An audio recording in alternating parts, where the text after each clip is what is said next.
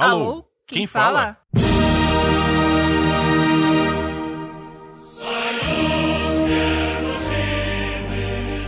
Olá! Bom dia, Brasil! Boa tarde, Cubatão! Boa noite, Paris! Estamos aqui com mais um episódio do nosso podcast Alô, quem fala? E hoje a gente chamou a aclamadíssima Alice Monstrinho é, infelizmente, o Mustafaga teve que participar desse episódio, é, do podcast no geral, porque foi ele que teve a ideia e eu não posso falar que não. Você não pode ficar perto de mim, você não pode ficar no podcast. É, então eu vou te permitir o espaço de falar um oi aí, Mustafaga, pode falar. Não, ótimo, ótimo que você gastou vários segundos do início do podcast, que já tá longo, pra. sabe, pra isso. É bom, é bom, isso. isso. é. Isso é. Como é que é a democracia? É conteúdo, disso, porra. Né? Não, é, é conteúdo. Tudo, Não, tudo em prol do conteúdo. Muito obrigado. É, o, o, que eu acho curioso é que agora, nesse exato momento, vai estar tá tocando uma música da União Soviética. E a gente não vai falar o motivo aqui. Claro que não, você precisa ouvir, você precisa sentir. Primeiro sinta a música, depois ouça o podcast e tudo será explicado. Exatamente. Então, aproveitando que hoje temos uma convidada. É muito bom avisar, Babs, que hoje teve alguns probleminhas no, no microfone da Alice, mas nem por isso o conteúdo ficou, ficou ruim.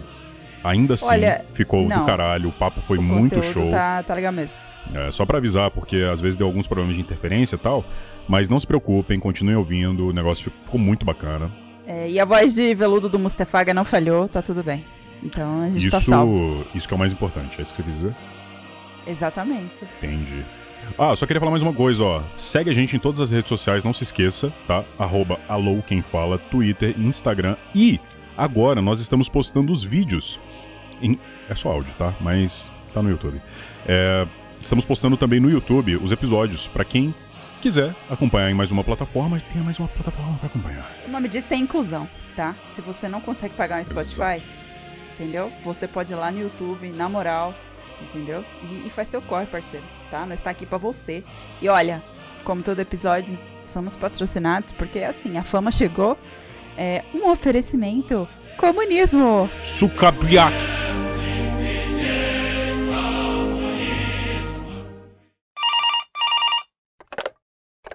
Alô, quem fala? Alô, oi, aqui é Alice Monstrinho. Era eu? Oi, aqui é a Bárbara, Player Bárbara, Grace Linguiça. Se era eu, eu tô falando agora, mas se não era, Nunca existiu fim de um delírio. Não, perfeito, perfeito. Então, Alice, isso mostra o nível de profissionalismo que a gente já tá no podcast. É um negócio inacreditável. Não sei se você percebeu que somos profissionais do negócio. Mas Desculpa, se não tiver Alice. causa, eu nem venho. não for pra espalhar o caos, eu não venho aqui na, na no Boteco Online, não. não é? Ficou um silêncio que eu pensei, será que é eu? Desculpa. Não, eu pensei, será que eu devo falar mais? Olá, ou Lara, que é, eu não sei também. Na, na rádio, alô, quem fala? Nossa, vocês têm a voz maravilhosa, vocês dois. Eu vou ficar quieta, cara. Não vou nem querer atrapalhar. Tá boba. Alice Monstrinho, quem, quem é você?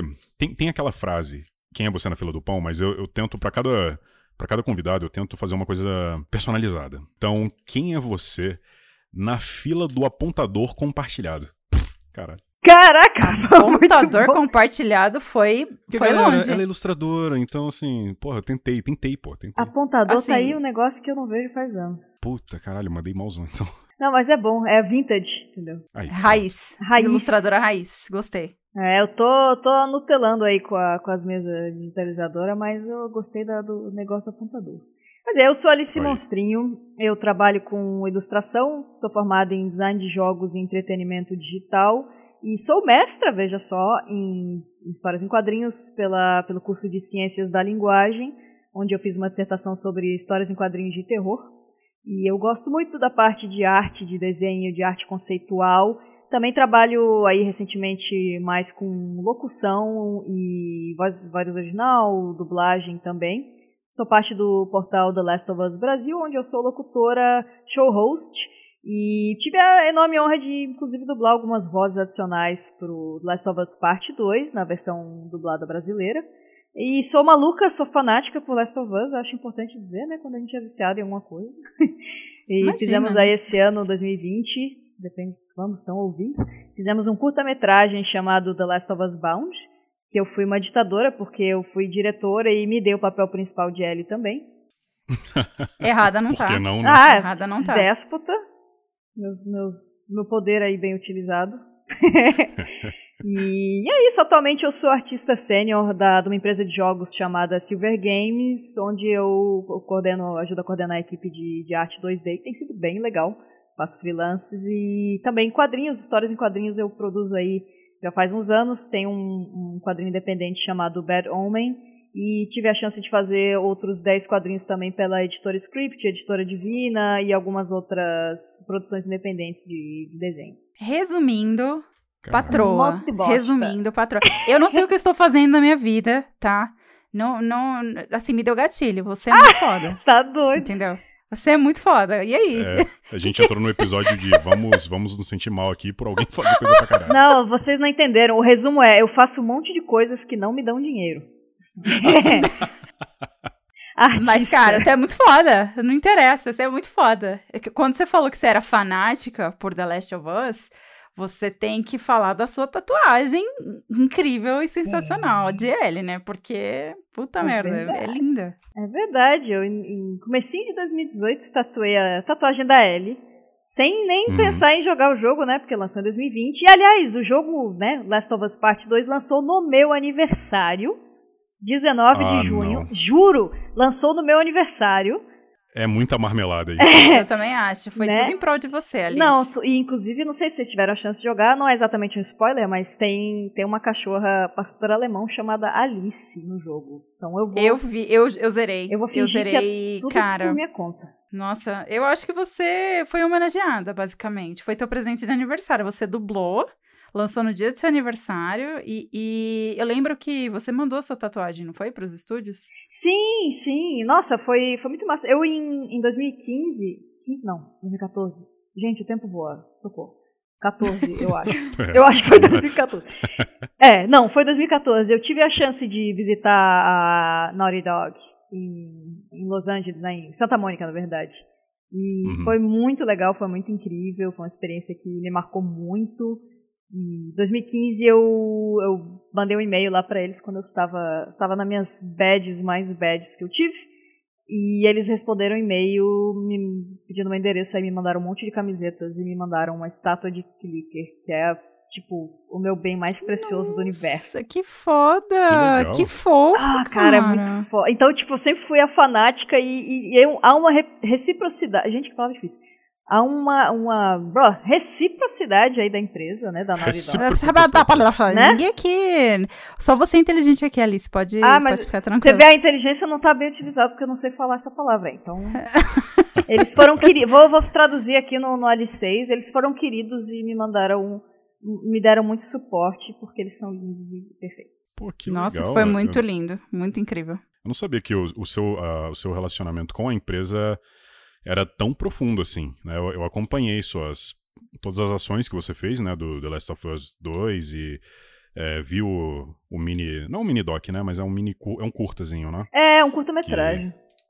que vocês produziram e vi ah, assisti algumas lives e tal, mas eu não vi que tinha tipo uma parada por trás disso tudo, tipo, eu, eu até me sinto, é, eu até compadeço assim dessa sua emoção, porque foi a mesma sensação que eu tive trabalhando com a Bethesda, que é uma empresa que eu sempre fui fanático por todos os jogos, Elder Scrolls, Doom, a porra toda. Trabalhar com eles foi uma parada assim meio que é, surreal. Eu pois é, esse lance do, do fanatismo com a Naughty Dog é que, é, não sei se muitas empresas, eu não acho que muitas empresas se dão ao trabalho até de responder e-mail, sabe, da galera. Uhum. Pô, tipo, eu já era viciada, já era meu jogo preferido, já significava muito, assim, pessoalmente. E aí, cara, tipo, visitei eles e eles me mandaram coisa.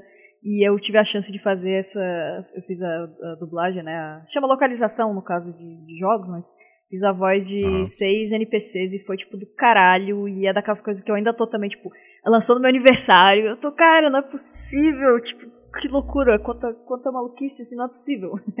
E qual foi sua reação quando você jogou pela primeira vez e viu a sua voz ali? Tipo, Tem- como que você ficou? Tem no tweet do Last of Us BR lá, quem quiser ver que tem a minha reação. Mas eu, eu tipo, vocês me conhecem o tempo suficiente pra saber que eu sou uma, uma criatura com um coração de pedra de modo geral, né? é. é, se, se você eu, eu falaria assim, brava. Eu né, então. Então, tipo, é muito difícil eu chorar, essas coisas assim, sabe? É muito raro. Uhum. Mas aí, tipo, logo no começo do jogo, aparece a minha voz, e aí eu ouvi, eu comecei a chorar igual uma criança, assim, na, ah, na live. Não, é, tipo, é um sonho realizado, cara. né? Muito foda. Eu dei pro Jesse e a gente teve a chance de entrevistar recentemente o Jasper Dion, que é o modelo facial do Jesse e foi muito foda, ele me deu uhum. oi de uhum. volta. Eu fiquei ah, que massa. Imagina pra você entrevistar, assim, do fã pra caralho, de você não ter aquela reação de, ai meu Deus, eu sou sua fã. você tem essa coisa ou o autocontrole foi. Considero pra caralho. Toda catarrenta chorando, tipo, meu Deus. Considero pra caralho. no caso dele, como era inglês, a gente fica mais contido, né? Quando fala inglês, a gente já tem que pensar no que, que vai falar, aí já fica tipo. É. Hey isso, man, isso you're, the book is on the table. Yes, I like banana. I like turtles. É a única coisa. I like turtles. I like turtles. É. Tô quase assim, é, mudando o podcast de temas de ilustração pra temas de The Last of Us, porque tá, tá do caralho isso, sabe? Tá do caralho É, tá história. muito foda. Esse é meu superpoder. Eu transformo qualquer conversa aí e puxo pra Last of Us. é, tá, tá, tá no seu corpo já, Alice. A tatuagem tá, tá por né? dentro agora. Que massa. Eu, assim, eu, teve, eu tive uma experiência com tatuagem, que eu tenho a tatuagem do Sandman, né? Uhum. E eu mandei pro Neil Gaiman. Tuitei assim, tipo assim, sabe, sem pretensão alguma. Falei, cara, é impossível, Neil Gaiman. Tipo, olha aí, cara, olha que massa ficou. Ah, é, foi, foi meio que assim. Aí, cara, se liga. Cara, como se eu estivesse falando com um amigo, sabe? Nada polite, sabe? Aí ele respondeu. Ele falou: Nossa, que bacana, Uou! parabéns. Aí, Caralho! isso mim. Isso foi muito. É, é, acho que esse foi o ponto alto da sua vida. O ponto alto, porra. Sem dúvida alguma. eu falei, beleza, o Neil Gaiman viu minha tatuagem, caralho, que incrível.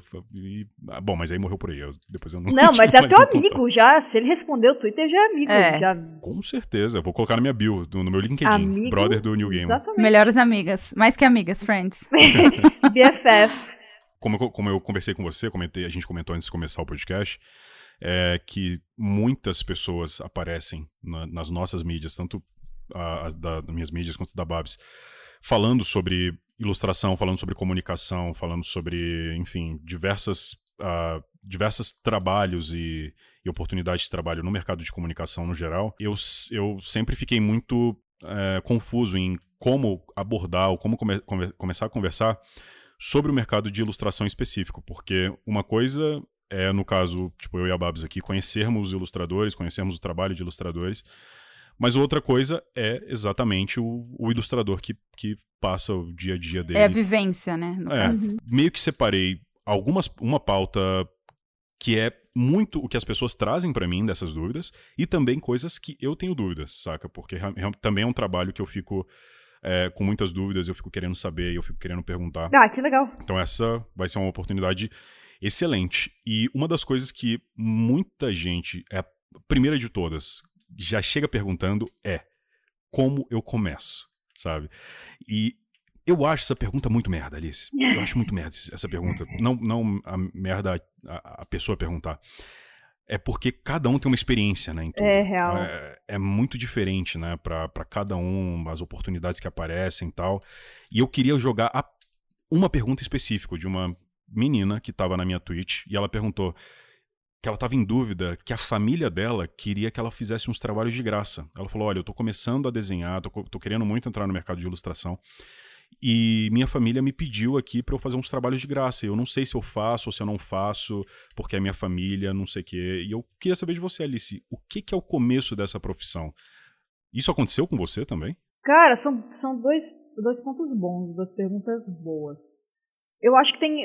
Você falou muito bem disso, que tipo, cada um vai ter um começo e vai variar da pessoa, vai variar do foco, porque a própria área de ilustração ela é enorme.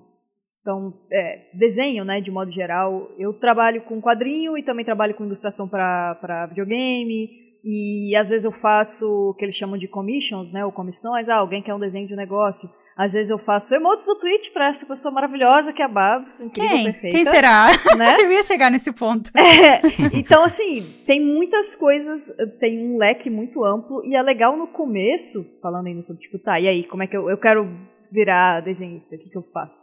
É, acho que no começo é legal pensar o foco, sabe? Tipo, ah, eu quero trabalhar para videogame fazendo arte conceitual, ou fazendo ilustração, que são duas coisas diferentes. Ou eu quero fazer capa de livro, ou eu quero fazer quadrinho. Dá para fazer tudo, de certa forma. Eu, eu sou daquelas pessoas que acham que sim, é legal focar em alguma coisa, mas dá sim para fazer mais de uma coisa. Mas é legal nesse início, principalmente, pensar, tipo, tá, qual é, o que, que eu quero fazer? E aí o conselho genérico, né, de fundamentos de, de desenho de modo geral, pintura, é, vai, vai vir depois de você saber como que criar uma composição, como que eu posso trabalhar cores, como que funciona a anatomia, a perspectiva, e não precisa ser o jeito quadrado, engessado e tal, mas simplesmente uma Uhum. noção básica. E sobre a questão de cobrar, que eu acho que vem direto disso, é, tem que ver o quanto cada pessoa está levando a sério e o quanto cada pessoa, qual, é o, qual etapa do processo tá. No começo eu fiz, Uhum. eu fiz muito desenho, não era tipo exatamente desenho de graça, é o que a pessoa sugere, assim, a galera sugere, tipo, ah, pô, ia ser massa ver, sei lá, o link no teu traço, o link do Zelda. Aí, pô, Uhum. massa, sugestão, vou desenhar aqui e posso vender um print depois do link, posso é, ganhar alguma visibilidade em redes sociais, posso, sei lá, isso é uma coisa legal. No caso de trabalho para família, eu acho que vai muito do tipo de trabalho e de quanto. quanto a- é que é foda a relação de família com família, né? Tipo, meus pais, pô, eles podem pedir qualquer coisa, eles limparam a minha bunda, eu nunca vou cobrar um centavo pra eles, né? Me aguentaram. e Eu, a pessoinha, a criaturinha louca que eu sou. Então, eles ganham um vale desenho pra vida inteira. pra vida, é. Um voucher vitalício. É, e só que, tipo, não sei se ah, o, o tio quer que você faça uma logomarca pro, sei lá, pra loja de alguma coisa. É, se você já trabalha fazendo uma coisa ou outra de logomarca, é legal cobrar pelo menos um valor simbólico se achar que tá no começo, assim, sabe? Tipo, ah, é, pô, pelo menos logomarca, se fosse pegar a sério, muito difícil menos de mil reais para uma marca pequena. Mas aí, ah, vou fazer pro meu tio querido e eu tô começando e eu quero criar portfólio. Ah, cobra uns 200 reais, sabe? 300 reais. Que não é, não é Uhum. perto do que seria o valor real, mas é, é algum, algum valor e até para a própria família dar valor ao, ao teu trabalho. E Uhum. tem um conselho muito bom que eu recebi, que é um conselho bobo pra caralho, mas que ele fica na cabeça, assim, que é se, se você quer trabalhar com isso, se você quer ser um bom ilustrador, artista e tal, tem que levar a sério. É músculo, é praticar e, e é igual, sei lá, um, o cara que vai jogar alguma coisa nas Olimpíadas. Ele tem que ser o melhor daquilo, ele tem que praticar todos os dias, ele tem que ter uma equipe que ele vai mostrar o treino dele e ele tem que respirar aquilo. Ah, o boxeador, tipo, a gente foi ver a luta, né, do, do Mayweather aí com, Do Mayweather. com o Uhum. Conor McGregor, tipo, é, é isso, ah, eu quero, eu quero ser uma artista, por exemplo, no meu caso, Alice, se eu fosse escolher agora, ah, eu quero um trabalho dos sonhos, seria, claro, trabalhar na Naughty Dog, né, já, já puxei o saco da empresa. eu tenho que pensar na Naughty Dog como se eles fossem, tipo, o Mayweather dos, dos videogames. E, Caralho, aí você, aí você jogou muito, muito por alto aí. é, mas assim, tem vários, né? Tem várias ligas, entendeu? Tipo, pode ser que a Bethesda seja o, o Spider do, dos videogames, porque é a outra liga, entendeu? Sim. Mas é Ah. aquela coisa, tipo, tá, se, se você quer chegar na- nesse nível, tem gente, muita gente que é tipo, ah, eu quero começar a desenhar porque eu quero trabalhar na Blizzard, ou na Riot, ou sei lá, ou aonde.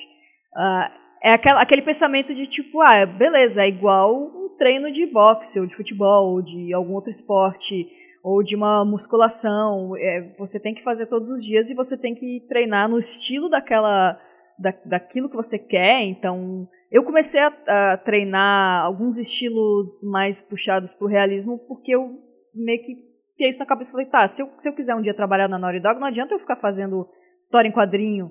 Eu posso até, por acaso, fazer um quadrinho de Last of Us no futuro, sei lá, vai saber o que eles querem de demanda, mas se eu quiser trabalhar com arte conceitual, eu tenho que saber desenhar do jeito que eles fazem lá, focar um portfólio para que a pessoa que vai te contratar sabe que na semana que ela te contratar, você sabe desenhar igual todos os outros artistas de lá.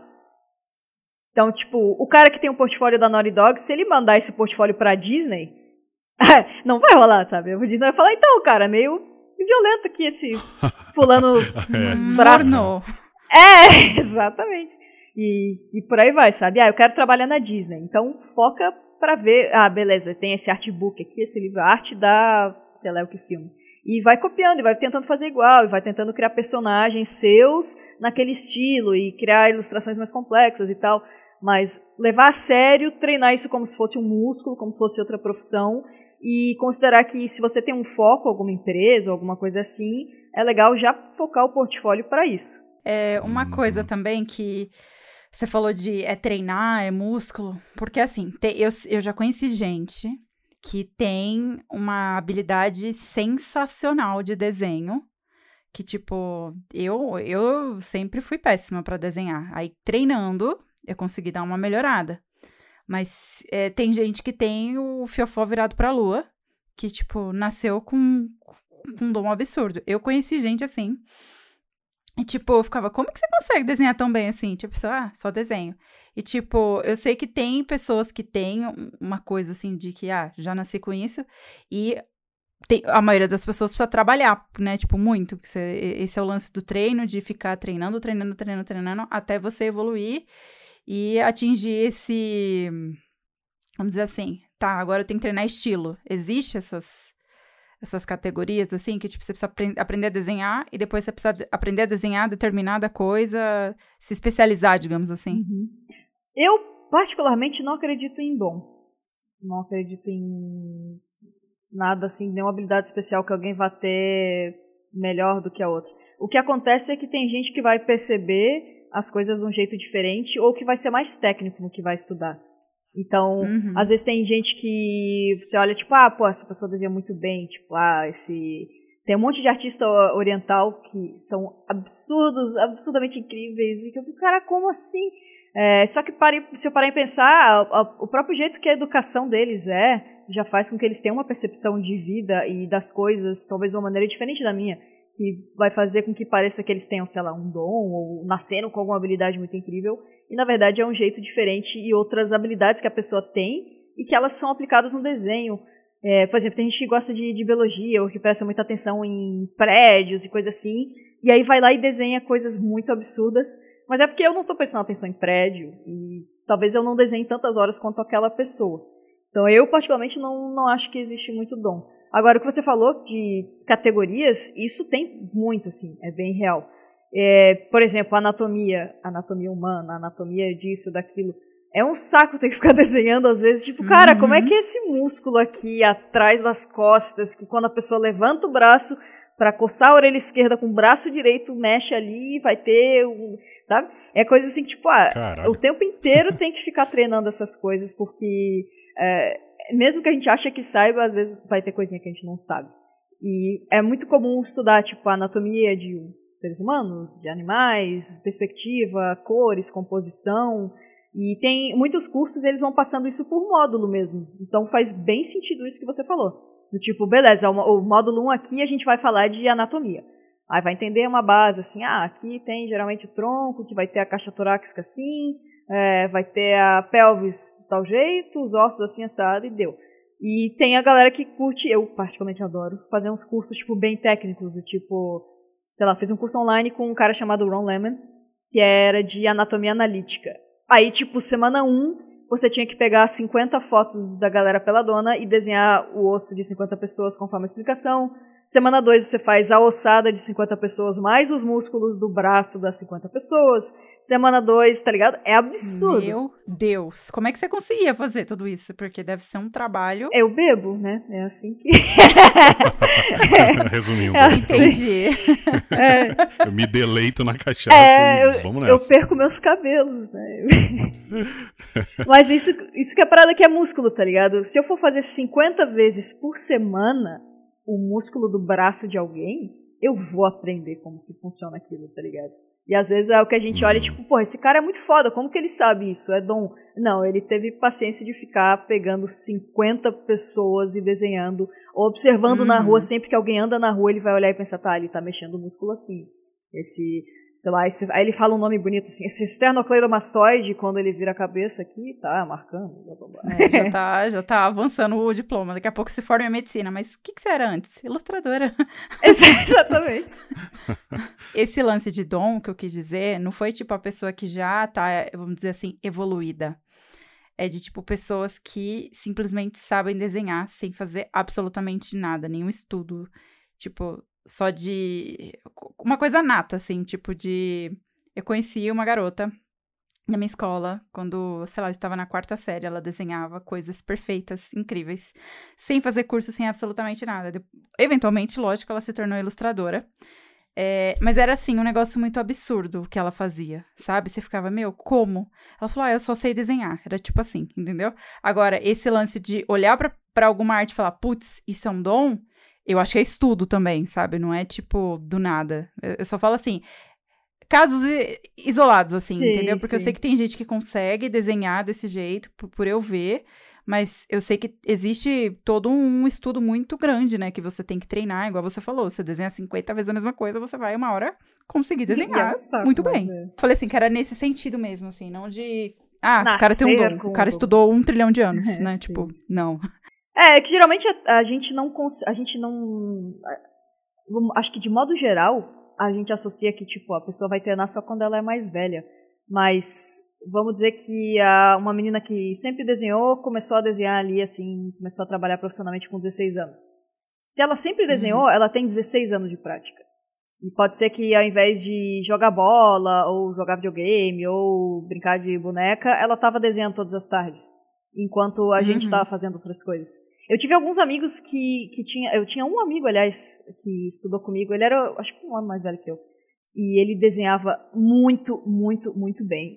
E, inclusive, o nome dele é Haxono. Ele é um artista sensacional, trabalha na Hoplon. E eu lembro que eu sempre via. E eu, tipo, cara, como é possível? Ele é, tipo, um ano mais velho que eu só. E eu desenho um monte. E ele desenha absurdos. E aí eu comecei a reparar, tipo, ele sempre, sempre estava desenhando, ele sempre estava com um bloquinho, ele sempre estava vendo, e ele ficava desenhando umas coisas tipo, ah, vou começar a desenhar uma figura humana, começando pelo dedão do pé, porque eu tô com vontade, tá ligado? Então eu pensei, tipo, além dele desenhar mais, ele também desenhava de um jeito, é, ele, ele tinha um treino certo, é, vocês vão saber é, muito provavelmente melhor que eu, porque eu não sei porra nenhuma caralho de academia, mas é tipo, a pessoa vai passar 5 horas treinando na academia, ou que seja duas horas por dia treinando na academia. Se ela às vezes não tem um, um, um coach, né, um personal trainer que vai explicar, tipo, tá, você quer crescer braço, você tem que fazer tal, tal, tal exercício, a pessoa vai ficar puxando um peso de um jeito esquisito, não sei o que, e não vai evoluir tanto igual alguém que teve um. que tá tendo um treinamento assim mais direcionado. E às vezes pode ser que a pessoa, tipo, ah, eu vou olhar a cabeça das pessoas aqui e vou ver de lado como é que é, sabe? Às vezes é uma loucura dessa. Que eu vejo em relação a isso, né, falando nesse assunto meio de ah, o, o, que pode ser considerado um dom, o que pode ser considerado mais, mais o, o treino, né? Eu também concordo que eu, que eu, que eu acho que o dom também não existe. Eu acho que, pelo menos geneticamente nunca foi comprovado que você nasce com poderes especiais para alguma coisa, né? Seria legal. Mas. a Alice acho... nasceu. A Alice nasceu. É, não, tirando a Alice. Eu, eu concordo muito que, às vezes, a criança ela tem uma percepção de mundo muito diferente. E a percepção de mundo dela tá 100% focada naquilo. Ah, ela. A pessoa gosta muito de tocar violão. Ah, todo mundo também gosta de tocar violão. Não, mas a percepção dela do violão é um negócio tão acurado, é tão focado, que ela vai ter um improvement muito maior do que qualquer outra pessoa que não, que não esteja com um foco tão, tão conectado como ela. Né? Todo mundo nasce pelo menos com a capacidade de, de, de conseguir fazer algo, mas o que te chama atenção na, durante a vida é o que vai te diferenciar se você vai ser bom ou não em alguma coisa, né? Por exemplo, ah, eu amo ilustração, acho do caralho. Amo ir em evento e comprar a ilustração de todo mundo, acho incrível.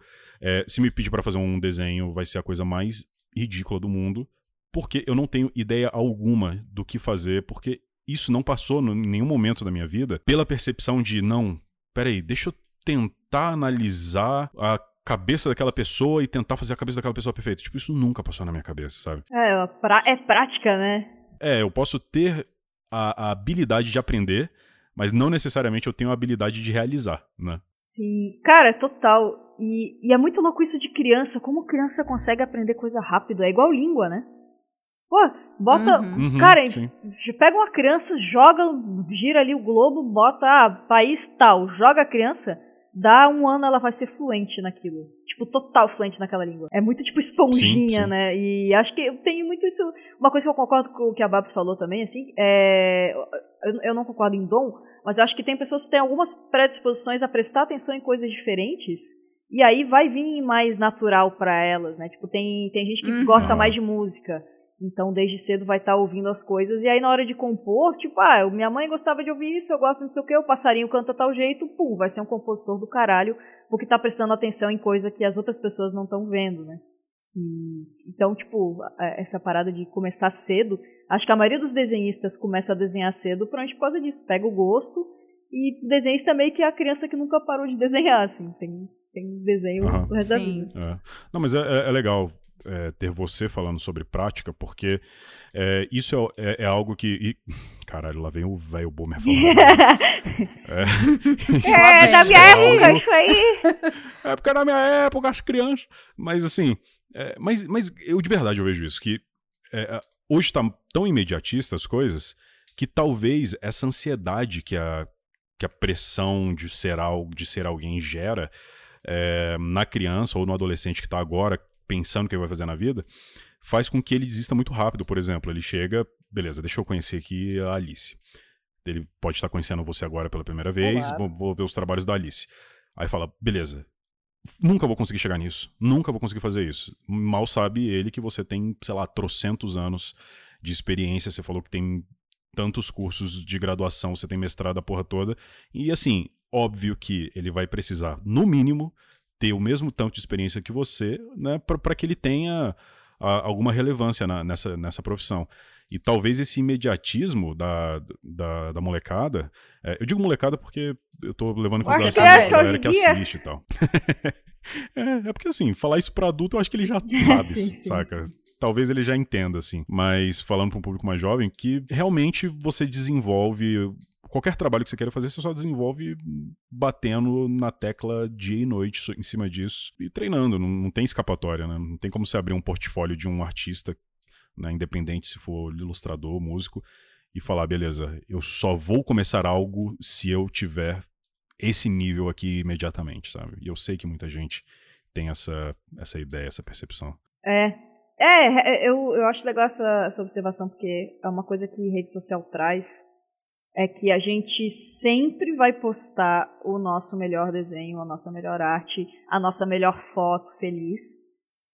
E aí as outras pessoas vão fazer o mesmo. Ou seja, a gente só vai ver as melhores coisas das pessoas, mas a gente vê 100% dos nossos desenhos ruins. E isso é, uhum. é muito complicado. Porque existe uma parada que é a síndrome do impostor, que vocês já devem ter ouvido falar a respeito. Com certeza. É, pois é, né? Pois é, né? Acho que cada, todo mundo vive um pouquinho é, isso diariamente. É, total. Exato. E síndrome de impostor é esse lance, né? De que a gente acha que, ah, eu, eu não sou bom o suficiente e se eu tenho alguma relevância, alguém vai me descobrir, porque não, e eu não sou boa, por que, que as pessoas estão olhando, tão, por que, que as pessoas me deram um trabalho? E isso é, ah. isso é por causa, eu acho, também desse, desse imediatismo que você falou.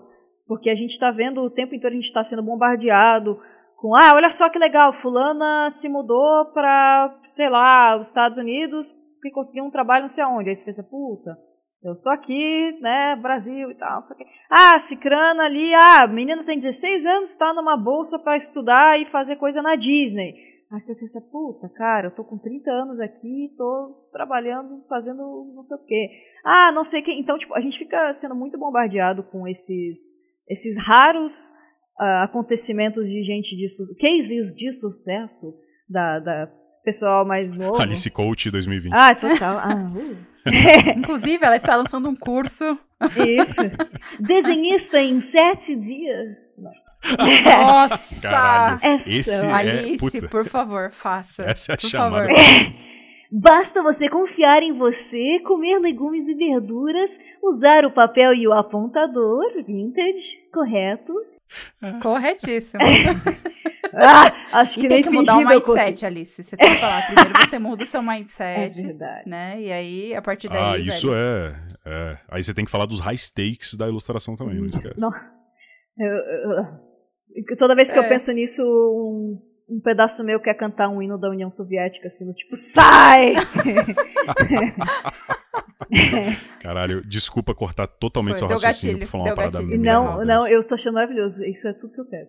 É conversa de bar, pô. Você pode cantar. Você pode cantar se você quiser. Caralho, no começo do podcast eu vou colocar essa música sem motivo algum. Não vou falar, não vai Sim. acontecer nada. Só vai Depois vai acontecer. Só vai. Obrigada, Alice. Aí, Obrigada. é, aí nos 30 e poucos minutos de, de podcast a pessoa vai entender.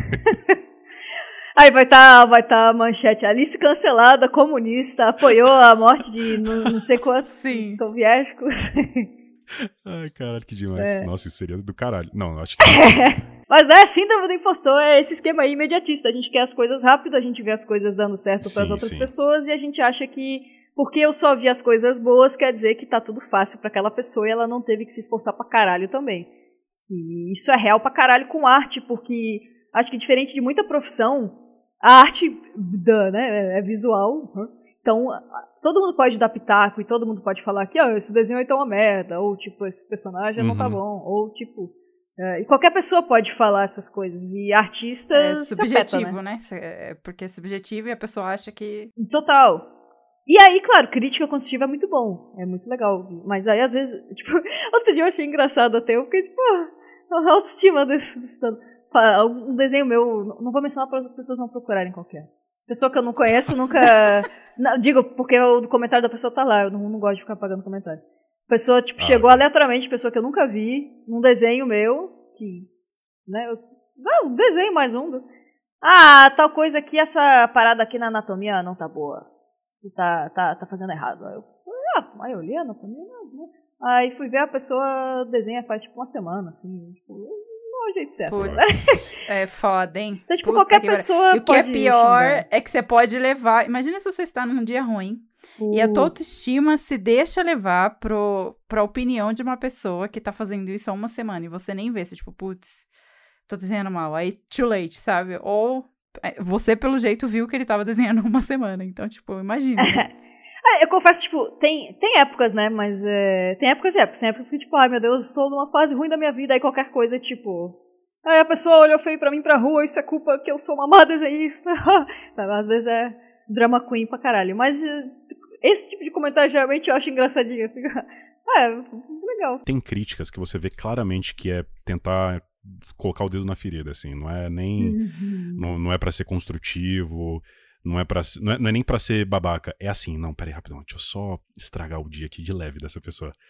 E quando isso acontece, eu, eu, eu meio que ganho o dia. A pessoa ela perde muito comigo. Porque eu falo, caralho, o, maluco ele conseguiu passar um tempo da vida dele agora fazendo isso de graça. E, e eu nem vou responder, tipo, caralho, ele tá muito fodido, sabe? É, cara, eu co- compadeço. Aí vou, eu tô usando a sua palavra bonita aí. Compadeço do sentimento. Mas é, cara, é total. É por isso que eu acho, eu acho bonitinho, de certa forma. Uma coisa que, aí na real, não, não aí vou, Alice cancelada, não aceita crítica. Não, não é isso. Eu curto muito, muito mesmo quando alguém chega e fala, não, olha só, isso aqui, é, outro dia até um colega meu foi, foi um negócio de ombro lá, eu não tava fazendo o ombro direito. A pessoa foi e falou, ah, então, esse ombro aí tá um pouco esquisito, assim, sabe? Pô, é muito bom. Mas às vezes é realmente Aham. isso aí, do tipo, vou fingir e vou usar palavras esquisitas e fingir que eu sei que eu estou falando, e eu não sei que porra eu tô falando, mas eu quero dar uma incomodada. Ah, sim, É sim. não, não. Eu tô falando exatamente desse cara só, É. dessa, dessa pessoa mesmo. Ah, o que que, o que que é exatamente a Isso não tava nem na pauta aqui, mas o que que é exatamente a crítica pro mercado de ilustração? Porque, por exemplo, é, vou falar sobre o mercado, sei lá, de audiovisual. A crítica, às vezes, a pessoa vem e fala, nossa, você usou as cores erradas na correção de cor, ah, você fez isso, fez aquilo. Só que, numa produção audiovisual, é, eu acho muito mais difícil surgir uma crítica meio aleatória, porque às vezes a pessoa hum, ela não entende o que está sendo feito ali e talvez ela não saiba nem como criticar. Mas às vezes uma ilustração, eu fico pensando, por exemplo, você, sei lá, vai fazer uma ilustração de um do The Last of Us, sei lá, uma, uma releitura sua sobre, o, sobre a arte do jogo e tal. É, e aí chega uma, uma crítica tipo, ah, achei uma merda. Como, como, como que é a crítica nesse mercado em específico? Porque a, a experiência que eu tenho é que todo mercado tem tipos diferentes de críticas, sabe? E o mercado de ilustração é diferente. É, tem, tem um pessoal mais cri-cri, um pessoal mais chato, um pessoal mais palestrinha. Como é que é? Ah, todas as anteriores, cara. é, sim, gabaritou. É, eu acho que assim, vai, vai um pouco também do fandom, de de onde você posta e da sua relevância. A galera que, hum. tipo, pô, fulano tem é, 80 mil seguidores no Instagram do desenho, vai ter alguém que vai reclamar de ah, achei uma merda. Vai ter alguém que vai falar, ah, a anatomia da sua panturrilha não está completamente perfeita, porque a fíbula não... Sabe? Vai ter alguém que vai falar o palestrinha, vai ter alguém que vai dizer, ai, nada a ver. Vai ter tudo, né? Quanto mais exposição, já que essa maravilha dessa internet dá voz a um bando de filha da puta, junto com um bando de pessoas maravilhosas, acaba acontecendo. Mas eu acho que assim, tem uh, sobre o, o que, que, é comum, o que, que, é uma coisa muito comum, é a, a crítica vir por causa de temas, ou, ou porque, sei lá, se você vai fazer um, um fanart, vai muito do público, da, da galera. Tipo, tem, tem jogos aí que são mais puxados para um público sexista, que se você fizer qualquer coisinha, a galera vai reclamar de lacração, de não sei o quê. Tipo, ah, botou hum. a, a mulher um pouco menos seminua, tipo, ah, nada a ver, bota a burca agora, vai ter essas críticas. Ai, meu Deus, é vai, vai ter. Tipo, teve uma discussão que eu fiz da Ellie, que, que ela tava, tipo. Eu peguei, inclusive, uma, uma, uma referência que era de músculo, assim, de coisa de músculo e tal, e a galera falando, tipo, ah, nada a ver, parece um homem, porque tem um pouco de músculo, a guria que, tipo, sobrevive Nossa no apocalipse, senhora. sabe? Tipo, é, mal sabiam eles que é, a Abby tava pra vir, né? É exatamente o que eu ia falar, porque a Abby foi uma polêmica gigante em cima disso, né? Foi ridículo também. Nossa. É. Então tem muito dessas coisas assim, tipo, a galera não gostou do tema. Uh, e vai ter gente que, que vai ter uma, uma crítica boa no meio também, que eu, que eu acho legal. Às vezes, tipo, cara, isso aqui. Uma crítica que eu gosto muito de ouvir quando falam é quando às vezes, tipo, alguma coisa no desenho não tá muito legível. E às vezes não é crítica do tipo, não enxerguei isso. E sim a pessoa fala, ah, que legal que nesse tá. canto aqui tem esse negócio que eu demorei para reparar. Aí eu fico tipo, uh, então a minha composição aí falhou, que era para reparar mais fácil esse detalhe, sei lá. Uhum. Assim, tem todo tipo de crítica, tem, tem muita coisa direcionada. Como é aquela coisa, né? É mídia visual, meio que qualquer pessoa, ainda mais quando é de um fandom que eles gostam muito de alguma coisa, é, é difícil agradar. Mas eu admito que eu tive muita sorte, assim, que é, é raro levar, tipo, hate, sabe? Para mim, pelo menos, é bem raro. Que bom, que bom, mas que ruim pro programa, né? Porque eu queria ver, sabe? Sangue. Queria ver treta, eu queria ver Barraco. sangue, choro, mas Saco, sacanagem. ah, isso é o que eu causo. Tando uma, uma, uma, coisa que a gente tava falando é, sobre treino e dedicação, enfim, e, e todo o processo de, de, de, de, de desenvolvimento do, do artista, você, é, você indicaria para uma pessoa começar por conta própria o conta própria que eu digo é ah, procurar cursos online mesmo, ou, ou cursos menores que não sejam de graduação, de faculdade e tal. Ou procura uma, uma faculdade mesmo. Qual, qual é a relação do mercado de ilustração hum. para as instituições de ensino? O que que, o que, que você faria? Você, você falou que você fez os dois, né? Você fez tanto a graduação numa instituição de faculdade mesmo, quanto cursos, né? É. Ah, pois é, é, é uma pergunta boa também. Uh, eu acho que... Eu só faço pergunta boa. Você só faz a verdade. Não, reparei realmente. Parabéns, é... você tá de pau. Treinou. Tre... Fez a lição de casa. Digitando com, com os pés aqui, porque as mãos. Tá? Desenhar mãos assim, clap, clap, clap. Não, realmente a pergunta, a pergunta é muito boa. Se você quer, ah, beleza, eu quero ser ilustrador, eu quero desenhar, papapá. Você não precisa de uma faculdade, não. Não tem nenhuma, hum. nenhuma obrigatoriedade. Eu fiz porque assim, eu vi. Na, na, época que, que eu fui lá, a gente se formava naquela época lá, lembra lá pra. Sei lá, faz tempo, já não lembro. Era aquela coisa do tipo pressão dos pais de você se formou no, no colégio, você tem que fazer uma faculdade, é isso aí. Uh, e uhum. eu acho que assim, uma graduação, vamos, vamos dizer os prós e contras. Os prós é que uma graduação você vai ter contato com pessoas da área que você está interessado. Isso é uma coisa bem legal, tem contato profissional que sai de faculdade aí e que vai gerar empresas, vai gerar oportunidades aí legais, vai gerar amizades mesmo, às vezes não tem a ver com o trabalho, mas tipo amizades legais. É, você tem muito contato com outros professores que, dependendo de como for, você pode conseguir trabalhos na área, estágio, etc. E geralmente, quando você é contratado e você tem uma graduação, você vai ganhar mais.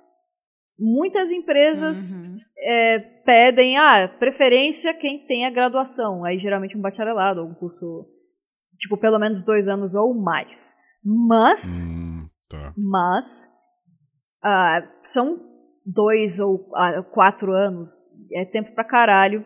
Tem muitas faculdades que não são públicas, então é caro.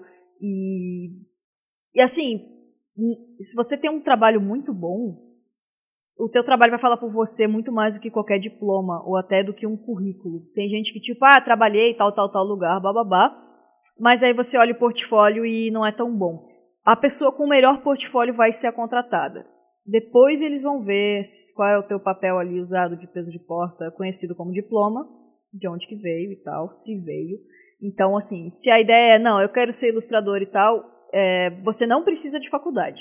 E diga-se de passagem, tem muitas, muitos cursos independentes que ensinam desenho, quadrinho, arte conceitual muito melhor do que faculdade em si, do que universidades. Assim. Geralmente os cursos técnicos vai aprender mais.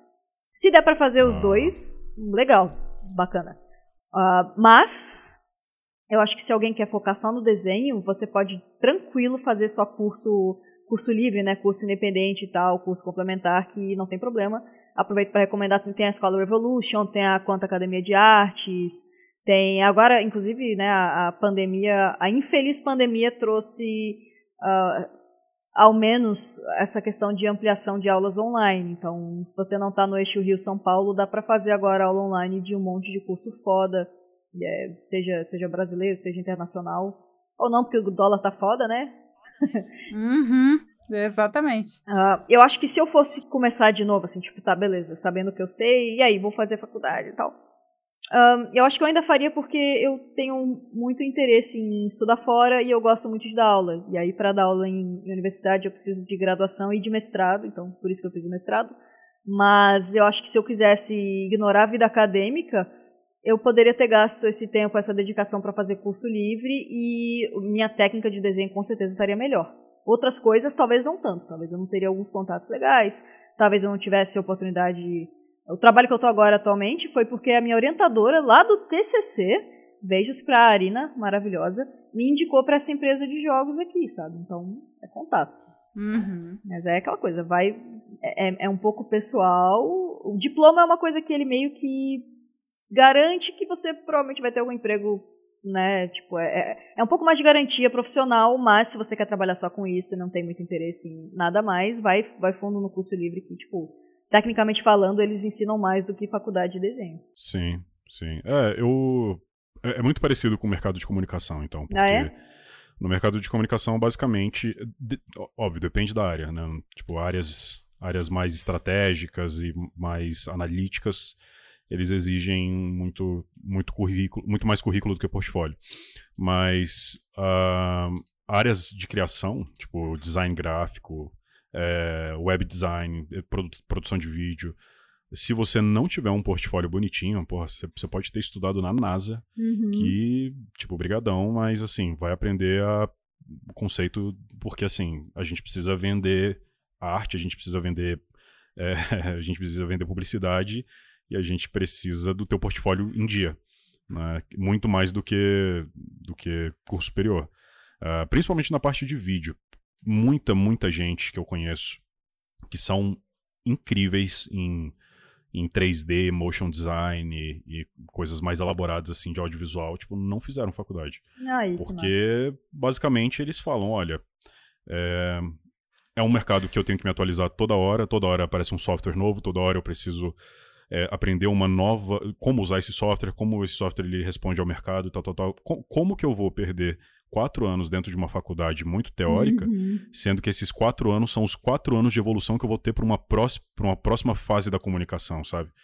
Então, eles preferem mesmo estudar o que o que o que está ao redor deles com cursos é, com cursos específicos, né?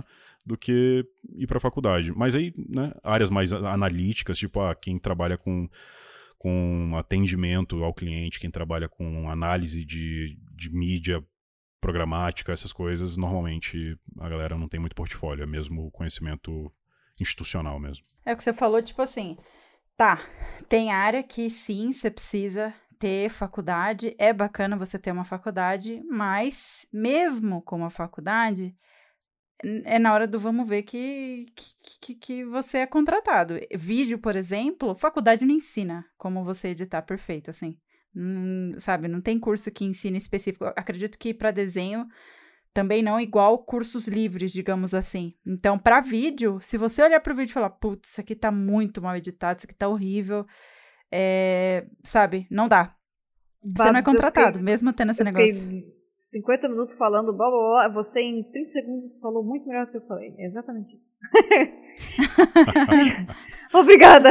Eu não mas tenho é, poder de síntese. É o que acontece. Não, mas é o que acontece, tá? Você sabe. Não tem problema, eu corto, eu corto tudo que você falou, eu só Pode ser. Eu acho mais economizar Alice, tempo dos O que, que você acha? Aí corta pra mim, né? mas não, então, você, ou você bota rápido. Ah, então, ela quis dizer que é, tipo então, assim. resumindo, Alice, é isso, isso, isso, tá? É, vou Babs contratado para ser tradutora. De blá blá blá. Nossa, da, da... quem dera, meu Deus. Mas, mas é esse lance mesmo. É, tá, tá bom, você tem diploma, show, deixa eu ver aí o que, que você sabe fazer. Porque não, não adianta, cara, não, não tem essa de tem, tem, profissão que é isso mesmo. Acho que ilustração é muito isso. Vídeo, principalmente, cara. Nossa, se você vê o, o portfólio da pessoa e fala, puta, que treco horrível, pode ir embora. Ah, mas sou da NASA, foda-se. sabe? É, exatamente. É muito cara. Esse lance, sabe? É, você já trabalhou muito como freela, né? De, você falou da, das commissions e tal. Hoje você, eu não sei assim, a trajetória da sua carreira, se você já. Porque você falou que tá fixo, né? Você tá trabalhando numa empresa de jogos uhum. e tal. Tipo, qual que é a diferença de trabalhar como freela? Qual é a vantagem entre freela e um fixo?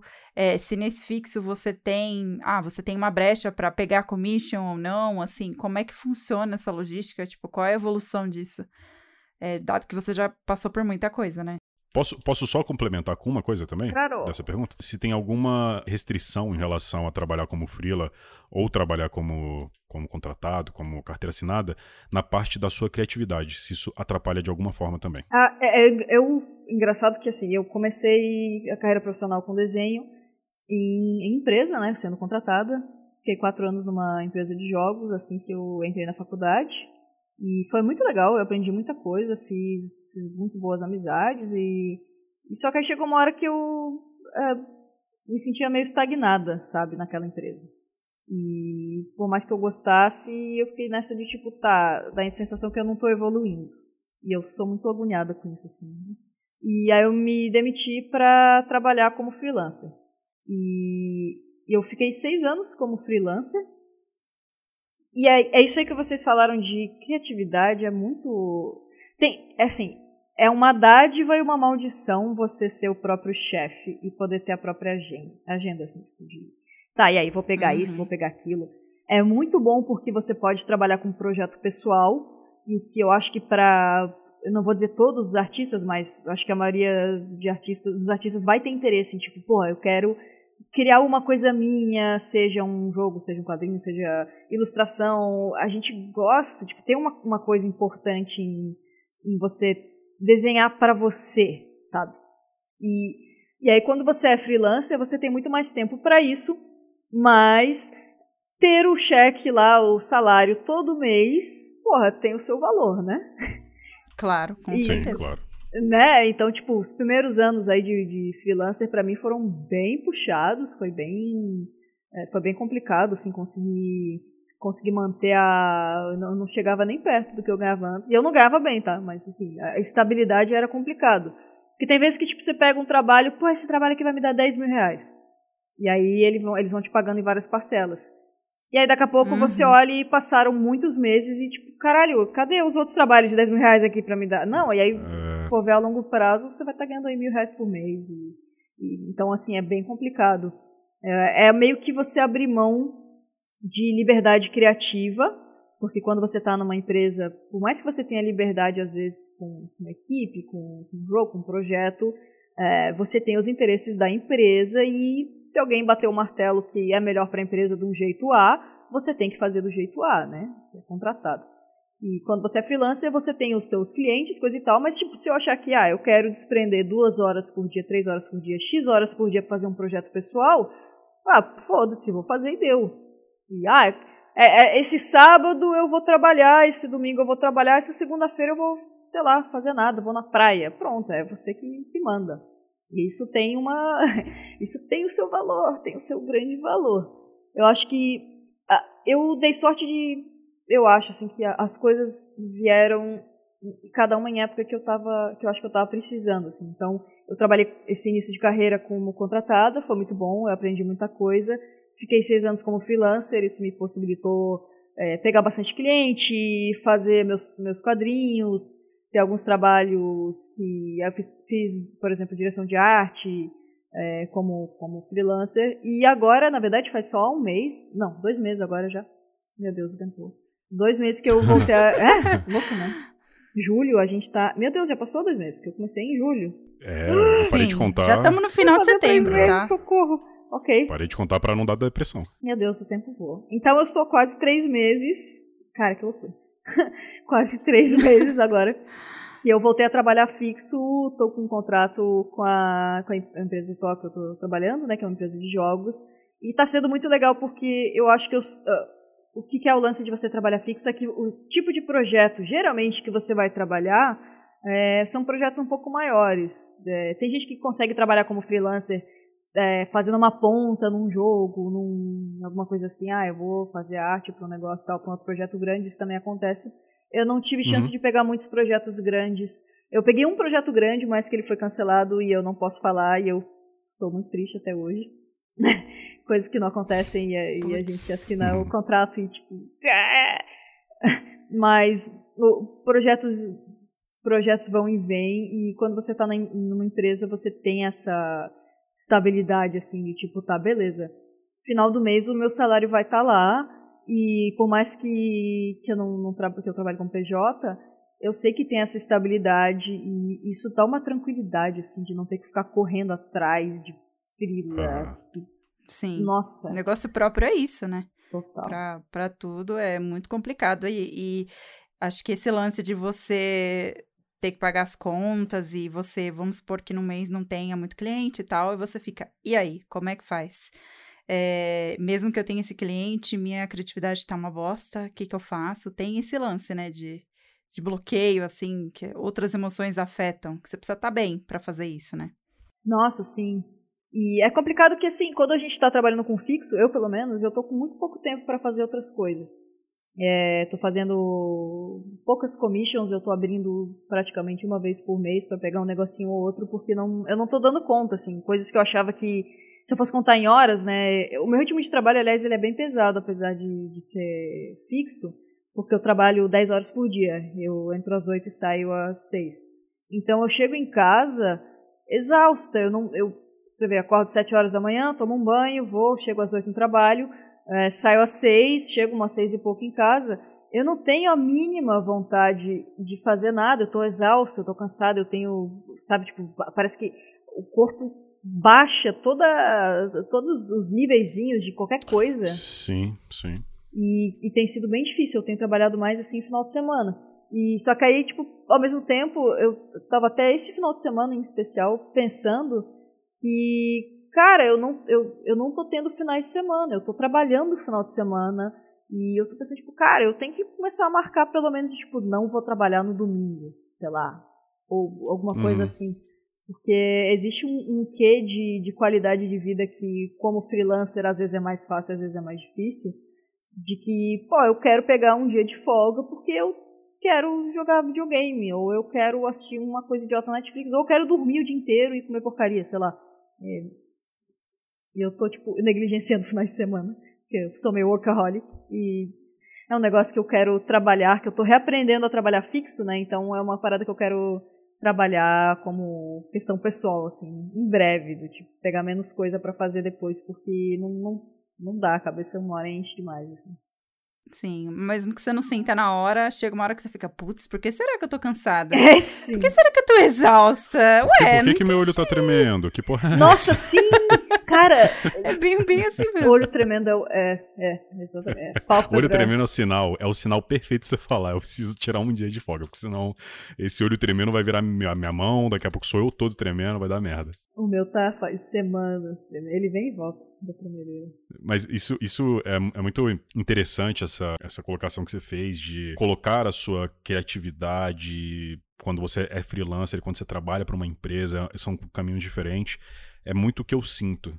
Tipo, eu tenho, eu tenho um problema às vezes, e eu considero isso como um problema mesmo, que às vezes eu, eu quero colocar muito a minha, a minha ideia, a minha criatividade no, no trabalho dos meus clientes. E isso Hum, isso me incomoda, isso, sabe? Isso me chateia às vezes. Porque às vezes você trabalha com, com um propósito muito bonito, assim, tipo, porra, caramba, eu, eu tô desenvolvendo, sei lá, tô desenvolvendo uma parada, um produto incrível pra esse cliente, eu tô desenvolvendo um, putz, na minha cabeça é um negócio maravilhoso, e ele vai lá e caga tudo em cima e fala, não é isso que eu quero, é isso. Aí você fica num dilema pessoal do tipo, peraí, é foda. eu, eu sou o artista disso aqui ou eu só sou um, um, um- peão nesse xadrez aqui, saca? O que, que, que eu sou Isso é exatamente? perrengue Porque de cliente, né, que você tá se, falando. Tipo, se eu que sou profissional tô sendo vetado, será que eu não sou bom o suficiente? Cara, eu tenho esse, esse, esse problema com vídeo em específico muito grande. E eu imagino que pra arte deva ser um negócio também meio doído, não? De você chegar a mostrar um trabalho super incrível que você fez num momento onde você tava maravilhosamente bem, super inspirado e tudo mais. E o cliente fala, porra, não, muda tudo pra neon, saca? Aí você fica, caralho, o que, que eu faço agora? che- chegamos Nossa. na aba cliente. E cliente é um negócio que, pra qualquer coisa, cliente, cara. É, Alice, é, pode. Vou, vou beber abraçado, mais uma cara. cerveja aqui. Quase falou, quando o cliente, eu. Ih! Ih! Eu. ah, Te falar que eu tive lugares que eu trabalhei que me tiraram mais cabelos da cabeça do que clientes, geralmente. Assim. Sério? cara? É. é, eu, eu, eu tô muito feliz porque eu tô com muita, muita sorte, assim. O lugar que eu tô trabalhando agora, eu tô realmente muito feliz e como eu tô como artista sênior, eu- a gente tem um- uma... Não tem uma tradução muito boa pra isso, mas uma... Você tem mais... ati- é, Como é que chama? Autonomia? É, eu digo assim, mais ação sobre as coisas. Você não... Você é um subordinado, lógico, da empresa, mas a gente sente que tem mais ação. As, as tuas opiniões valem mais e tal. Então eu tô com muita sorte nisso. Uhum. Ah, tá, entendi, entendi. É, é complicado porque é muito difícil, eu acho, pra quem é artista, não levar pro pessoal, sabe? A gente faz as coisas com muito afinco e muita dedicação e se esforça Uhum. pra pesquisar e com certeza pra vocês também, mas antes de eu fazer qualquer coisa, eu pego e eu salvo muita imagem de referência, eu pesquiso e tipo, ah, vai ter um, uma câmera fotográfica na imagem. Eu vou pesquisar quais as câmeras fotográficas que são mais usadas para um tipo de negócio. Ah, o meu desenho aqui é um cara que ele tem uma Winchester. Eu vou ver se vai ser uma Winchester 4440, se vai ser uma .30, se vai ser uma Vintage. Então, tipo, tem muita pesquisa e tem muita coisa que a gente faz além do, do desenho em si, e que certamente para vocês também além da edição do, do tipo de projeto. E, Uhum. e o cliente às vezes não vê e tipo, ah, pô, legal, hein? Não, não rolou. E a gente fica tipo, pô, como assim? Eu pesquisei tanto.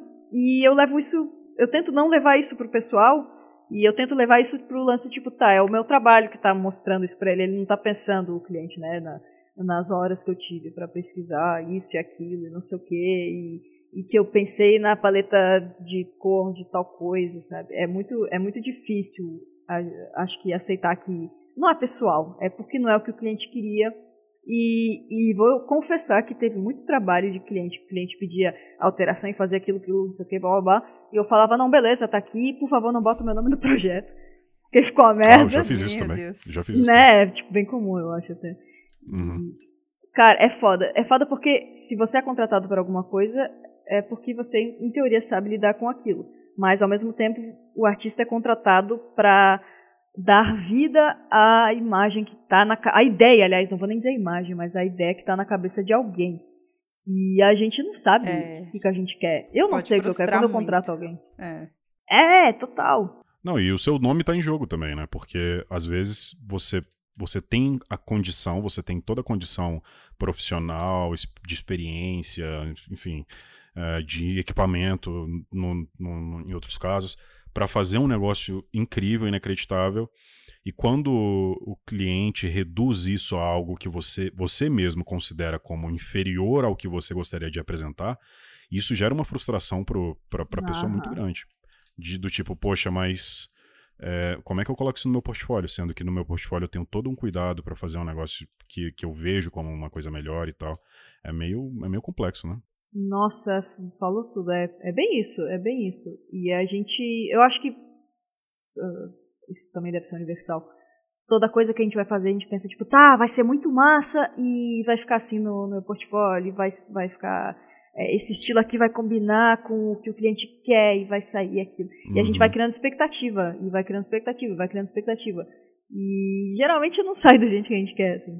Inclusive, sei lá, a primeira empresa que eu trabalhei, a razão principal que eu saí era me sentir estagnada, porque eu sentia que eu não tinha nenhuma, nenhum poder de, de escolha e de atividade, assim, de, de tipo, poder de ação para tomar qualquer tipo de decisão e aí, ele, aí a gente fazia projeto, ficava em cima e trabalhava, e a equipe de arte fazia isso, aquilo, a equipe da programação, bababá, pra galera falar uhum. e tipo, ah, na real, isso aqui, não, não vamos fazer. E aí a gente via depois outro jogo acontecer com o mesmo tipo de ideia, e isso vai meio que matando aos poucos, assim. Tive, uhum. Eu já tive tanto projeto que eu trabalhei que foi cancelado, que puta, é, vai te. Vai, a gente meio que vai criando uma casca grossa de, de tipo, tá, beleza. Vira, vira meio que uma armadura, assim, do tipo, trabalhar com isso é saber que vai ter muita decepção. E, e eu acho que o que dói mais é a gente ter a expectativa do tipo, que legal, tô trabalhando isso aqui agora, vai ser muito legal quando as pessoas jogarem esse jogo. E aí você fica um ano em cima e o jogo é cancelado. Ou você analisa que, ah, tá precisando de um jogo assim nesse nicho, vamos fazer. E a gente vai, treina, não sei o que, e faz. E aí a empresa fala, ah, vamos deixar quieto. E aí depois de seis meses sai um jogo com o mesmo esquema do nicho e vende um monte faz sucesso, tá ligado? Essa parada aqui, tipo, é mais. Aham, sim. Mais foda. Nossa, isso, isso é bem foda. mais foda mesmo. Nossa. É, realmente. Ah, eu tive.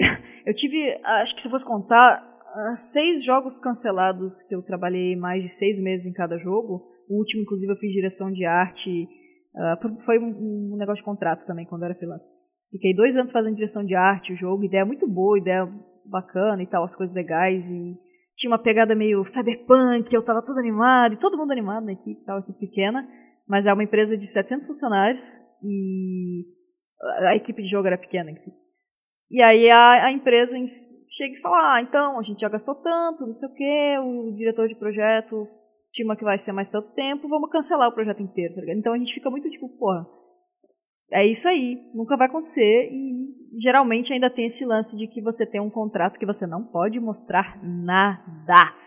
Não interessa se o jogo foi cancelado, você não pode mostrar os desenhos, é propriedade da empresa e você pode ter feito o design de personagem mais legal que você vai fazer na vida, mas está lá no contrato que você não pode mostrar, e é isso aí. E, o, e a parada morre lá. Engole. É. Caralho, Aceita. que agonia. Eu, eu não ia conseguir é, ver assim, desculpa. É horrível, eu tô pensando cara. aqui agora, eu acho que.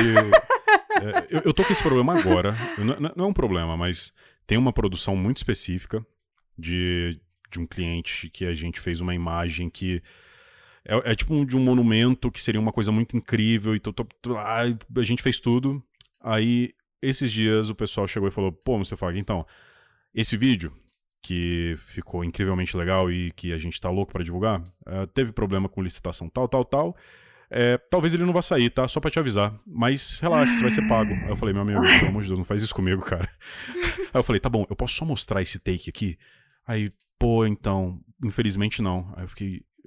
Isso tá me então corroendo não precisa me pagar. jeito. É por isso que eu bebo, Mustafago. não, não sejam alcoólatras, amiguinhos. Mas é muito foda isso. Essa é uma sensação muito merda. Eu acho que essa é a sensação mais merda de trabalhar com, com criatividade. Quando você é criativo, você se esforça pra caralho. E a parada cancela. E você. É isso aí. Jogou tudo no lixo, né? Apesar de você. Você pode ter o dinheiro, mas jogou tudo no lixo porque propósito. Você podia mostrar para alguém, podia servir de referência para outras empresas. Tipo, isso é muito foda, velho. É, muito é porque foda. o que a gente faz não é não é pastelaria, né? A gente não vai lá e frita um pastel e dá um pastel, sabe? A gente tem. A gente faz um processo muito complexo, né? Nosso, o trabalho de nós três aqui é muito. É muita complexidade, muita criação, muita criatividade, muita emoção, às vezes, colocada dentro do negócio que a gente não tá só, sabe, espremendo um suco e dando pro cliente. A gente tá colocando um pouquinho da gente ali também, né?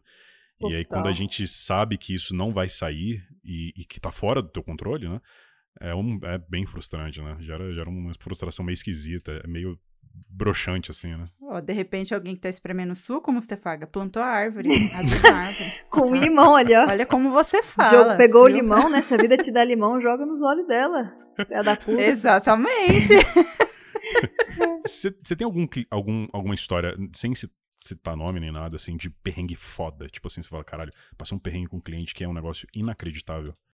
Vamos lá, deixa eu, deixa eu pensar claro. com carinho aqui com que eu. Eu, te... eu, quero, eu quero o mais sujo de todos. Cara, mais o mais merda. sujo de todos. Ele quer barraco, te daria. O que eu mais fiquei, tipo, cara. Na real, são, são dois, e foram dois clientes diferentes, cujo nome eu obviamente não vou dizer, nem, nem vou dizer o que, que era o projeto aqui, mas Vamos chutar o nome de uma pessoa horrível, sei lá. Ah, foi a, sei lá, Fafá de Belém. Jair. Tipo, ah, pode ser Desculpa, também, Fafá. tipo, coitado do Não. Fafá de Belém. Uh, fulaninho aqui, vamos chamar. O nome da pessoa não, não é tão relevante, mas... Uh, primeiro, assim, um projeto que era... Era um jogo, aliás, vou, vou dizer só isso, né? Bom, uhum. já... Inclusive foi cancelado, então tá de boa. E, mais um dos que eu não posso mostrar nada. Uh, era uma, um esquema do jogo em que, em vez de você ter um personagem principal, né, do tipo, ah, esse aqui vai ser o protagonista, blá blá, o jogador fazia um avatar para se representar, né? Então uhum. temos isso em vários jogos aí, né? Ah, come, começava o jogo com o, a pessoinha fazendo um avatarzinho ali e tal, e, e para tentar se fazer. E o que, que, seria importante? Seria porque. Deixa eu pensar como é que eu vou falar isso. Uh, é como se a sua imagem fosse falar com a sua imagem do futuro. E a, uma das brincadeiras do jogo era isso: você ia falando com a sua imagem do futuro. E por isso a importância de você ter o avatar, né? Porque daí tinha o você do futuro ali um pouco mais envelhecido. E, e aí eu fiz um monte de artes conceituais do que seria o estilo, assim, assado. Vários, né, vários tons de pele e coisa e tal. E aí o diretor de projeto falou, ah, a gente não vai ter muita capacidade de fazer variação aqui nesse avatar e tal, e bababá. Aí eu, não, beleza, eu posso simplificar algumas coisas. Ele, não, faz o seguinte, bota só branco. Bota o, cara, o avatar aí só branco. Meu e Deus daquela... Hum... Amiga, como? uh... tipo, é, mas não é um protagonista, é um avatar, é uma pessoa, um ser humaninho que vai se fazer no jogo. Então, né? Ele, ah, mas será que vai você dar. Você tem que ter o um mínimo. É, será que vai dar muito problema? Eu. Ah... não, nada. Imagina. O que eu convenci. você quer que eu nomeie quantos? Eu consegui convencer a ter três tons de pele. Assim, Pelo menos assim, um, um mínimo de variação esperado de que porra, jogadores não brancos vão poder jogar a porra do jogo sem fazer um avatar Caralho. ridículo que não vai representar nada deles. Então essa foi. Isso foi em que ano? É 1930 e. Ah, 2016, 7. Não faz muito tempo, Caralho, não. Caralho, não Meu faz Deus. muito tempo, que merda. Isso é muito triste. É, faz, foi dessas tipo, amiga sua louca. Ou oh, caralho, não, né? É, dá vontade de falar outra coisa, né? Mas é, aí você fica. Tipo, estão me pagando. Aquela... Né?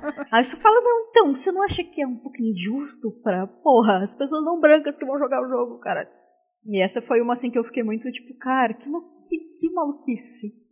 Não é possível que não passou na cabeça da pessoa que não vão ser só brancos que nem ele que vão jogar. Essa foi uma das que eu fiquei muito tipo, caralho, como, como isso existe. E outra coisa também. Hum, era um, era um possível projeto que não rolou, né, felizmente. Uh, era, era um esquema de um. Vamos lá. Um projeto em que você tinha um joguinho e tal, e você jogava com um. Ah, eu não, não dizia exatamente assim, uh, parecia um português, sei lá. algum europeu e passava lá por, pelo século XVII, uma coisa assim, bababá. E aí tinha um monte de espíritos da floresta e, e passaria assim no Brasil e não sei o que, uns espíritos da floresta. Eu falei, ah, desculpa aí, não, espíritos da floresta, legal, dá pra trabalhar alguma coisa com a mitologia nacional, blá, blá. E os inimigos eram os índios. Era, você jogava com português. Ai, meu Deus do céu. Puta que pariu. Puta que pariu. Esse- Peraí, isso era pro Brasil? Sim! Caralho. Mano, isso é muito absurdo, cara. Isso é, isso é ridículo. que- Não, isso Puta é isso. que Não, não, desculpa, gente. Isso é genial. Isso é genial. Como alguém consegue ter uma ideia perfeita Tão ruim. dessa no Brasil, caralho. Chega a ser tão ruim que é boa, é isso que você tá querendo dizer. Que é Sim. muito ruim, cara. Caralho, que horrível, Pois velho. é, não, e. Meu Deus. E primeiro que se, se fosse esse o escopo, eu falaria obrigada, não tem interesse, abraços. Não, nem fudendo, né? Mas aí é, não, rolou de qualquer forma e mudaram o escopo, mas no fim não, não, não cheguei a trabalhar nesse, nesse projeto, nem sei há quantos anos isso aí. Iam fazer outro negócio, mas eu acho que não, não vingou nem o, o projeto B e tal. Mas eu fiquei muito. Cara, pensa, pensa se alguém fizesse um jogo sobre o folclore brasileiro, de tipo, pega uma protagonista é, indígena e, e pega ela explorando todas as histórias, porque Ah, a caralho. cultura brasileira é incrível. Mas o, Imagina o Dandara, não é isso? O Dandara? Eu não, eu Um não jogo sei. indie brasileiro? Ah, é verdade. tem sim. Eu, eu não, eu não joguei. Tem, Então eu tem não sei sim, falar. é. Eu também não cheguei a jogar, mas bem legal. O Aritana também, né? Tem essa pegada aí do, da galera de Brasília aí, né? Não, então, eu tô falando assim, no, ca- no caso desse cara, ele, ele teve uma ideia que poderia ser incrível e foi transformando numa bosta, cara, num colonizador fazendo merda. Que é isso que o Exato. colonizador faz. Puta que pariu, velho. Que. Complicado. O- o- a- pessoa, eles que quiseram criar o postal brasileiro. Já jogaram postal? Não. Ah, postal é tipo um GTA onde você mija nas pessoas, você, você joga prego nas pessoas. É um negócio horrível. Então, é meio que o postal brasileiro. Vamos, vamos Eu aceitaria ruim um GTA de mijar nas pessoas se o protagonista fosse um cachorro. Aí eu ia achar massa.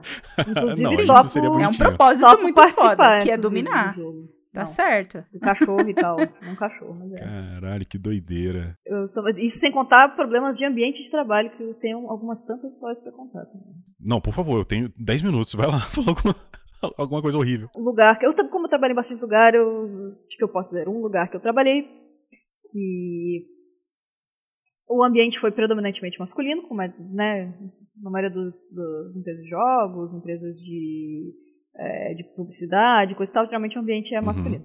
Mas era, eu não vou nem dizer do que, que era a empresa, mas era uma, uma empresa aí desse ramo de criatividade.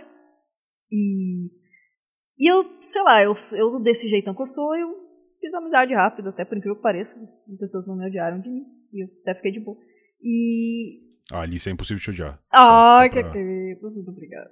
Ganhei, ganhei, ganhei um, um, ganhei um icon da, da Twitch aí, obrigado. Ganhou. Ah, ganhou mesmo. Sacanagem. tá valendo, tá valendo. Tem coisas que, o- que o Mastercard faz. Como é que é? Já esqueci a propaganda Mastercard, já falei errado. Tem coisas que É, o mas dinheiro deu não pra compra. entender. É, gente, eu sei o que é, mas nem eu sei explicar também. Mas enfim. Então, essa aí do Mastercard. Ó, e aí, é, praticamente só homem, eu de mulher, mas eu, né, também não faz muita diferença para as pessoas.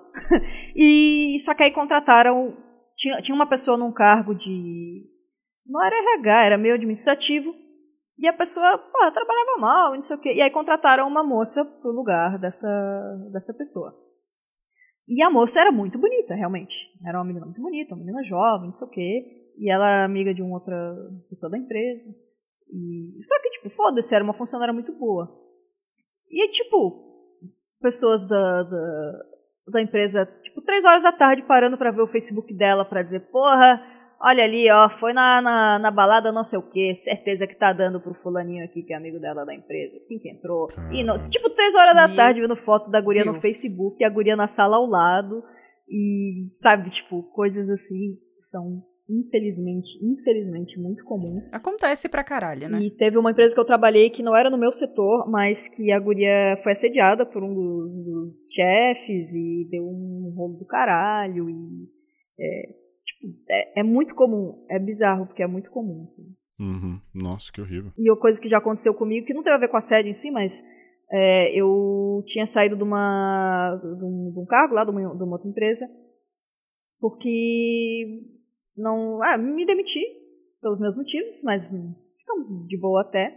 E, mas um dos motivos foi porque eu estava há um tempo e eu não tinha ganho, não, não ganhava aumento fazia mais dois anos e eu tinha feito um curso uh, internacional, paguei todo o meu dinheiro, não sei o quê, e eu pensei, pô, pelo menos um aumento, né, quando eu voltar, e eles não estavam interessados, eu, beleza, me demiti.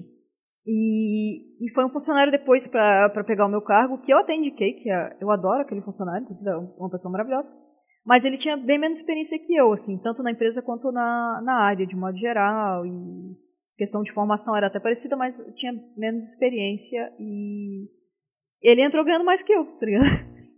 Eu falei, porra. Minha empresa fala, não, a gente não ah. pode dar aumento, não sei o que tal. Fala que não quer me dar aumento de uma vez, porra. Então essas coisas assim acontecem. Nossa, é, acontecem. Cara, quem foi que eu vou, que eu vou bater? Fala. Depois da cal a gente não, vai. Não, você bate na empresa. o funcionário não teve nada a ver, coitado dele. Certo ele que, que negociou bem, mas. Não, sim. Mas a... a gente vai lá na empresa tacar ovo Vamos neles. Lá. Nem sei se existe. Cara, tacar ovo. mas sabe que eu amaldiçoei, né? Eu sou um bicho ruim, vocês me conhecem. Eu amaldiçoei o cargo. Porque esse funcionário saiu pouco tempo depois e, o, e a empresa, tipo, praticamente foi à falência e tiveram que tirar um monte de, de coisa, de, de paradas da empresa, e o meu cargo nunca mais existiu porque eles não tiveram um cacife para contratar ninguém. Aí, ó. Aí, ó. Você é o Lord Voldemort. Eu, não, eu sou. você, você assistiu Harry Potter. Eu sou terrível, eu sou pior que ele. Ele é a minha Não, é porque ele amaldiçoou o cargo lá em Hogwarts. Ele é você, é você é ele todinho. Principalmente no momento que a gente tá agora, passando com essa pandemia, é, tem algo que não está acontecendo, que eu imagino que é muito importante para vocês da ilustração, que é evento. Né? É, eu queria saber a relação do, do, do, mercado de ilustração, dos ilustradores, com eventos. Né? Eu, eu, vou até colocar, sei lá, a Comic Con, a CCXP como, como exemplo, perguntar assim, o que que, o que, que representa os eventos para vocês, principalmente esses eventos mais geeks e tal, porque na CCXP foi um, dos exemplos que eu vi onde tinha toda a parte de arte e, e vocês vendem né, muitos, muitas prints, vocês vendem muito material que vocês fazem. É, primeiro eu queria entender o que que representa esses eventos durante, sei lá, todo o budget de vocês do ano e também o que que está representando não ter esses eventos. Qual o impacto que está sendo para o ilustrador? Sim, sim. Não, e você falou é real é, da, da, importância disso. Eu, sei que para muita gente, meio que para mim incluso, para mim não tanto porque como eu não sou de São Paulo, eu tenho muito gasto para ir para eventos, mas é o 13 terceiro da galera, sabe? Geralmente para CCXP, hum. por exemplo. Mas a coisa principal, eu acho, além da parte financeira, é porque em eventos você faz muito contato com, uhum. tanto com o público, né? É, é absurda a quantidade de crescimento de vendas depois do evento também, porque o público, alguém às vezes vai olhar o teu trabalho, vai pegar o cartão, não pode comprar na hora, não tem interesse, mas ele vai te seguir no, no Instagram, no Twitter, no, sei lá, e aí pode ser que futuramente tenha interesse em participar do financiamento coletivo, em conhecer o teu trabalho, em indicar para alguém. E então assim, esse contato aí do público é muito é muito bom, é muito forte. E, e, rever os amigos, rever os outros artistas, ver o que, que as outras pessoas estão fazendo, trocar ideia, trocar parceria, sabe? Ah, vamos fazer um quadrinho de tal coisa junto. É muito, muito legal e muito importante também. E a coisa que. Uh, eu não sou do eixo Rio-São Paulo, né? A, maioria da, da galera que trabalha no eixo Rio-São Paulo ainda consegue ter um pouco de é, rotatividade de vendas de quadrinhos em lojas. A maioria não, né? Uhum. Mas algumas pessoas têm essa, essa chance. Mas para quem. É, o que, que, é o mais difícil? A distribuição de um, de um quadrinho, falando de quadrinhos específicos, já que a gente está mencionando a Comic Con e o foco da, da maioria desses eventos é para quadrinhos, mas você precisa de uma distribuição. Você pode ter o melhor quadrinho do mundo, mas se, se alguém não sabe que o seu quadrinho é muito legal, ninguém vai comprar, ninguém vai ficar sabendo, ninguém vai ler, ninguém vai recomendar. E esses eventos são isso, é um monte de gente, é um turbilhão de pessoas, dia após dia, hora após hora, que vai lá ver o teu trabalho e isso é, eu, eu tô realmente bem receosa porque não vai ter como fazer eventos desse tipo mais, eu acho, tipo, ponto. É, durante um bom tempo, é, acho que não também. Se é que algum, em algum momento vai voltar. Porque imagina, 100 mil pessoas por dia aglomeradas. 100 mil não, né? Acho que não chegava a dar 100 mil, mas 80 mil que seja. É, é muita gente, não, não tem dá. como. A gente não tem mais isso. Isso não, não tem mais isso como existir. Uhum. Não tem. É o lance do tipo, ah, depois do HIV não tem sexo sem camisinha. É aquela parada, tá ligado? Depois da, do corona não existe mais aglomeração do jeito que fazia antes. Não deveria, pelo menos, né?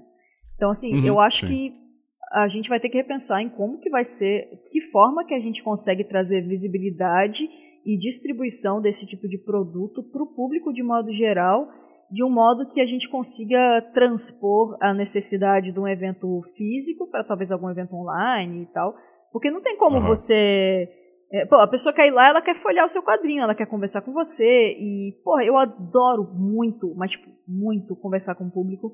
É das coisas que eu mais gosto em qualquer evento. Adoro, me divirto pra caramba, conheço muita gente legal, muitas amizades aí que, muito próximas aí que eu fiz em evento. Só que não- como é que vai fazer? Vai botar um, igual no supermercado lá, vai botar um vidro entre um- um- uma cabinezinha ali, uma, uma mesa do Art Style e a outra, e o público, Ah, não, não tem jeito. E não tem como você vai fazer uma. As filas quilométricas das Comic Con, como que vai fazer isso agora em pandemia? Não tem jeito. Que acaba com aquela magia de interação do artista, das pessoas pegando na obra, é, Uhum. admirando, conversa. Tipo, não, não é a mesma coisa. Tipo, esse distanciamento é muito frio, né? A gente- somos pessoas calorosas brasileiros, né? De, ah, não sei o que, não sei o que, não sei o que, não sei o que, fica conversando. Então, realmente, não, não é legal, assim. É, é como você entrar numa livraria e você não poder tocar nos livros, você não poder andar lá dentro. Tipo, não tem graça nenhuma. Tipo, então é, é, é muito dessa vibe. Eu acredito com essa interação, assim, de artista com, com fã e, tipo, é, até o fã querendo conhecer as coisas. É realmente, né?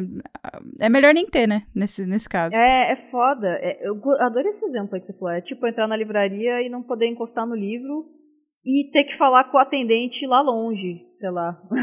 Porque você não pode falar Uhum. muito perto. Então, eu realmente não sei como que vai ser isso daqui pra frente. Tem, teve um evento recentemente que é o Lightbox Expo, que é um evento para artistas. Ele junta artistas aí da, da indústria do entretenimento. E eles fizeram um Art Style online que você podia entrar e ver a cabinezinha, os produtos da pessoa e tal.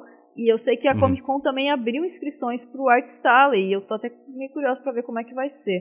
Mas eu acho que aquela, pô, aquela coisa gostosa que é, sabe, conhecer os amigos, que você conhece só da internet, ver a galera, conhecer gente nova, trocar figurinhas, às vezes literalmente, né? É, Eu Aham. não sei mais como é que vai ser e pra mim pelo menos vai impactar, já impactou, aliás, em, em venda. Tanto é que esse ano eu faço todo fim de ano o Bad Homem, né, o volume novo do meu quadrinho. Esse ano era pra sair o último, eu até por conta do trabalho fixo e tal, eu não consegui fazer porque a ideia era sempre lançar nas Comic Cons. Não tendo evento, eu não tive tanto a pressa pra fazer e eu acho que isso tá acontecendo com um monte de gente.